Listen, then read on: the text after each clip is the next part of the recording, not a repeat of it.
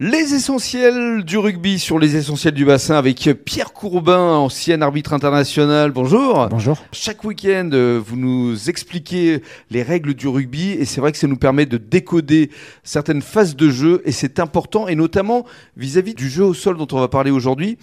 Parce qu'effectivement, il y a certaines phases de jeu où euh, on comprend pas bien pourquoi telle ou telle équipe est sanctionnée lorsque il y a notamment une mêlée ouverte. Racontez-nous un peu, Pierre. Alors, ce qu'il faut bien préciser euh, aux auditeurs, c'est que le, la phase de plaquage qui est à l'origine de cette fameuse mêlée spontanée, du ruck, Mhm. euh, elle arrive aujourd'hui sur un match de rugby 90 à 115 fois par match.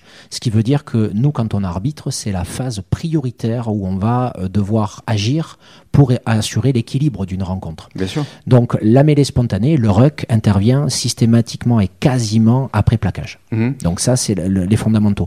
Et, et les plaqueurs et les plaqués qui portent le ballon ont des obligations. Alors l'obligation, c'est de laisser le ballon au sol, le toucher ou pas. Dites-nous qu'est-ce qui est possible ou pas? Mais on revient un petit peu sur les fondamentaux qu'on avait précisés au niveau de la règle. Donc la sécurité, l'équité et là la fameuse continuité. Ouais. Ça veut dire que pour que le jeu de rugby se fasse, il faut qu'on puisse assurer une continuité. Donc dès qu'on va être au sol, on est considéré comme mort pour le jeu en tant que joueur. Donc il faut lâcher le ballon. C'est ça. Et donc ça veut dire que l'équipe adverse peut, comme on dit, gratter. Je crois que c'est le terme employé. On gratte, on essaie de récupérer le ballon. Mais il y a des euh, situations de hors-jeu. Comment ça se passe Dès que le ballon va être lâché, on a le droit, quand on est l'équipe adverse, de venir lutter pour la possession du ballon. Mhm. Donc à partir du moment où on n'est pas en contact avec l'adversaire, on a le droit de venir agir sur le ballon qui vient d'être lâché au sol. Mais il ne faut pas être au contact de l'adversaire. Exactement. C'est ça la règle. Dès qu'on va être au contact, on passe et on devient euh, une zone de ruck, le la fameuse mêlée spontanée. Et là, le gain du ballon va devoir se faire par euh, la lutte dans la zone et le gain du rapport de force. C'est complètement différent en fait. Alors, on change de phase de jeu en fait et, et d'utilisation du rapport de force. D'un côté, on pourra gratter le ballon sans lutte. De l'autre côté, il faudra lutter debout sur ses pieds. D'accord. Et vous, en termes euh, d'arbitre, euh, vous arrivez effectivement à dissocier à chaque fois les deux? Alors, l'intérêt de Ça l'arbitrage. doit être compliqué quand même. Exactement. L'intérêt de l'arbitrage aujourd'hui, c'est d'avoir pu analyser les choses. Ça veut dire que déjà, il faut qu'un arbitre il soit prêt physiquement. Il faut qu'il puisse se déplacer régulièrement sur le terrain pour pouvoir analyser.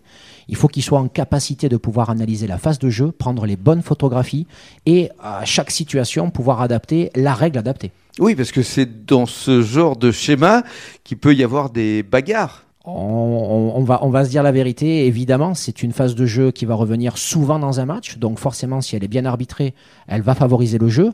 Par contre, si elle est mal arbitrée, elle peut entraîner des conflits entre joueurs, évidemment. Alors pour conclure justement euh, avec ces fameux conflits, comment vous les avez gérés en tant qu'arbitre international? Parce que souvent il faut utiliser euh, de la pédagogie, mais c'est pas forcément évident. Les joueurs ne comprennent pas euh, forcément ce que vous leur dites. Alors, ce qui est essentiel, c'est la communication, comme dans toute relation humaine. À, à partir du moment où on va œuvrer et interagir avec les joueurs, on installe une situation de confiance où on va communiquer avec eux. L'intérêt quand on arbitre, c'est ce que j'apprends aux, aux jeunes, c'est pas de siffler un maximum de fois pendant un match, c'est de justement éviter de siffler, de faire de la prévention. De leur faire comprendre. Exactement. Par une communication simple et claire. Lâcher, reculer, euh, sortez des mots simples, clairs, précis, qui vont favoriser la continuité du jeu. Et l'intérêt étant que dès qu'il va y avoir une phase de jeu, on ait compris l'enjeu de la phase pour pouvoir la driver en fin de compte. Et ce qui est formidable, c'est ce que vous nous racontez. Vous pouvez le raconter également aux équipes, ce qui leur évite de faire trop de fautes. Exactement. Parce que la plupart de certains joueurs ne connaissent pas forcément toutes ces règles. C'est pour ça que sur les différents types de matchs qu'on aura l'occasion de regarder, vous pourrez comparer. Quand on est sur les matchs de top 14, régulièrement on est entre 6 et 10 fautes par match. Euh, globalement hein, pour chaque équipe. Quand on va venir voir des matchs de série territoriale, on sera facilement à 40. Mhm. Donc ça veut dire que euh, les joueurs euh, ont compris aussi les enjeux de l'arbitrage et vont se mettre à disposition de l'arbitre. Donc ça veut dire qu'il y a toute une pédagogie à avoir pour leur faire comprendre. C'est c'est évident. Et aussi euh, une panoplie de cartons. Puisque Mhm. là, on va passer à, à la sphère des cartons qui intéresse beaucoup les jeunes quand je leur en parle, mais qui sont essentiels pour pouvoir gérer ces phases de jeu à partir du moment où il n'y a pas euh, d'acceptation de la part qui- de l'équipe qui fait la faute. Mhm. Mais justement, ce sera l'objet de la prochaine rubrique. On parlera des différents cartons. Pourquoi le jaune? Pourquoi le rouge? Avec vous, Pierre Courbin. Merci beaucoup. Merci.